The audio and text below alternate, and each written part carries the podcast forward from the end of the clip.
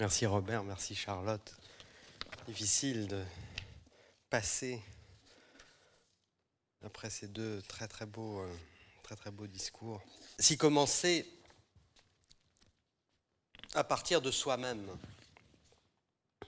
si commencer de soi à parler recèle déjà un certain paradoxe, à savoir dire en son nom propre ce qui le traverse, ce qui l'a traversé, ou continuera au moins le temps de son expression à le traverser, et l'impouvoir de savoir ou de croire, soit par une connaissance déterminée ou une fragile foi, en quoi, par quoi, ni même pourquoi les mots peuvent ou pourraient demeurer adéquats à ce qui est dit ou fidèles à ce qui cherche à se dire. Si commencer à parler recèle déjà une certaine paradoxalité donc, autant commencer par vous dire que je ne tiendrai nullement la promesse qu'il m'a été demandé de vous faire ce soir. J'aurais aimé pouvoir la tenir. Cette promesse, c'est vous dire ce qui aura façonné mon désir de philosophie ou ce qui continue, bon gré, malgré, à animer mes désirs de philosophie. J'aurais aimé être capable de livrer ce qui, dans mon vécu, me poursuit encore à vouloir désirer la philosophie. Et donc, pour évoquer le titre de notre soirée, à reprendre la voix, l'écriture, l'acte et la pensée philosophique face à un monde qui est frais et dont on ne sait pas de ce qu'il sera fait demain ni de ce qui s'y fera après-demain. J'aurais aussi aimé être en mesure de vous livrer quelques mots d'espoir ou de consolation. Quelques mots de reprise, donc, exprimés depuis euh, une expérience comprise, intériorisée et reconnue, et qui pourraient peut-être résonner avec vos propres vécus. Mais ces mots, eh bien, ces mots feraient trop rapidement défaut et sonneraient bien creux. Et en même temps, l'on ne saurait demeurer dans le mutisme de cette paradoxalité entre dire ou ne pas dire. Il faut, à un moment, aventurer des mots. Non pas tant pour dire ou s'entendre dire ce qu'on a été, ce qu'on est devenu, ce qu'on devient ou ce qu'on désire encore devenir, mais aussi pour ne pas laisser au silence le dernier mot. Même si la tentation est grande parfois de se murer dans l'aphasie on ne peut pas ne pas aussi apercevoir une forme d'apaisement ou de quiétude, un lieu irréprochable et irrépréhensible, une espèce de fuite ou de dissimulation dans un espace tout aussi originairement insouciant que celui de la parole souveraine qui s'entend rappeler et commémorer les origines de ses désirs. C'est peut-être là toute la difficulté, le stress dont parlait Charlotte plus tôt, que nous éprouvons ce soir, alors qu'il nous faut risquer un ou des dires autour et depuis ce dont nous ne savons pas ni ne pouvons savoir dire. Nos mots et nos silences, nos témoignages et nos parjures, nos dires et nos non-dits, sur ce que nous avons été comme ce que nous sommes aujourd'hui, tout comme ce qui, par là même, habitera nos devenirs et informera nos avenirs.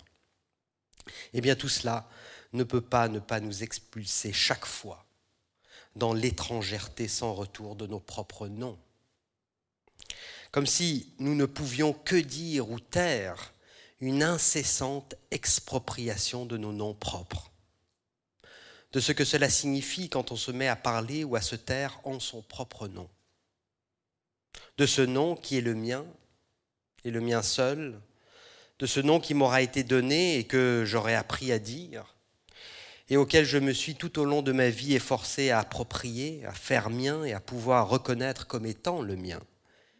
Eh bien j'ignore toujours depuis quel lieu il parle en moi, depuis quel lieu il m'appelle, ou s'il m'appelle moi, ou même s'il me parle à moi, et non pas à un autre en moi, dont je ne sais pas comment il ou elle s'appelle, ou s'il ou elle a quelque chose comme un nom.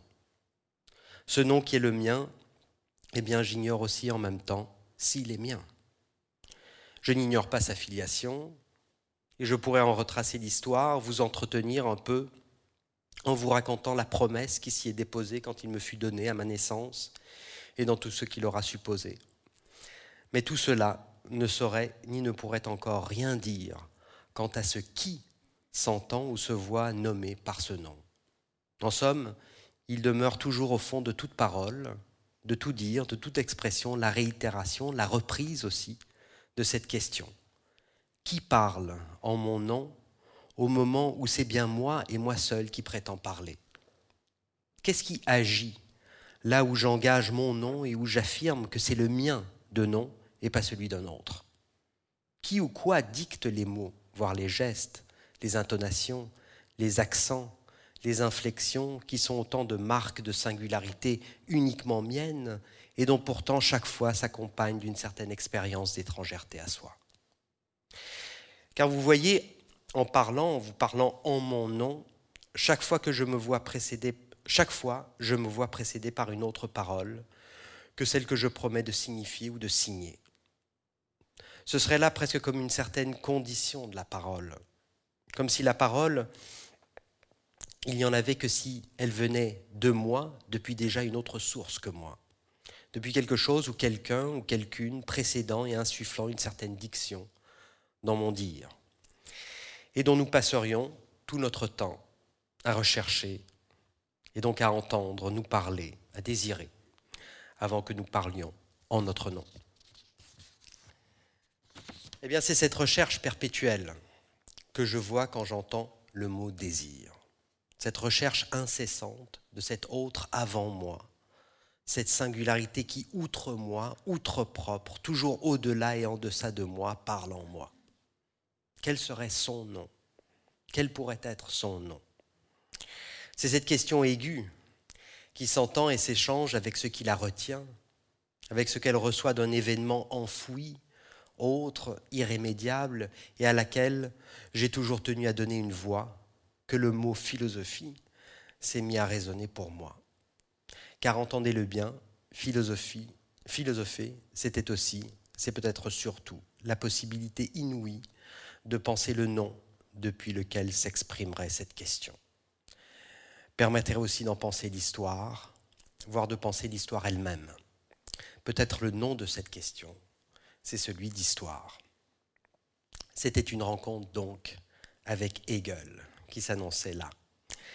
Car Hegel, c'est non pas uniquement le philosophe qui aura inscrit l'histoire dans nos consciences philosophiques, mais, surtout qui aura donné à l'histoire sa philosophie, qui aura donc donné un nom à l'histoire, celui du sens, celui de la compréhension et de la réconciliation. Et je trouvais dans cette philosophie difficile et difficile d'accès aussi la possibilité tout entière assumée de nommer le sens de l'histoire, de nommer le sens de mon histoire. Ce qui me travaillait et me relevait chaque fois, eh bien, c'était précisément que le sens se dévoilait partout, et surtout au cœur des événements les plus abyssaux et catastrophiques de l'histoire. On pourrait même aller jusqu'à dire que par la catastrophe, par la descente dans l'abîme de l'histoire, eh bien, s'opère toujours plus puissamment la relève et la possibilité de se reprendre, de se refaire, de se redonner un nom là où on le croyait perdu à jamais. J'étais pris par cette philosophie. Et je me souviens de ces discussions interminables avec Raphaël, et un peu plus tard avec Raphaël, toujours sous l'œil attentif et souvent joueur de Jacques Derrida, où je m'efforçais de raconter le sens de ce sens de l'histoire, la valeur et la force de donner un nom à l'histoire pour nous préserver du pire. Mais très vite, encore et toujours avec Raphaël et avec euh, cette phrase, euh, cette phrase qui revenait toujours chez, chez Derrida, à savoir, permettez-moi de, de, glisser un tout petit grain de sable dans votre machine si bien huilée. Eh bien, très vite, je sentais une certaine trappe se refermer ici. Je sentais ô combien l'opérativité de cette logique, de cette conceptualité qui nous voulait faire que du sens, voire ne voulait que faire le sens de l'histoire elle-même en donnant des noms à tout et à tous, je sentais ô combien elle ne cessait par là même de se la raconter, comme on dit, à elle-même, cette histoire.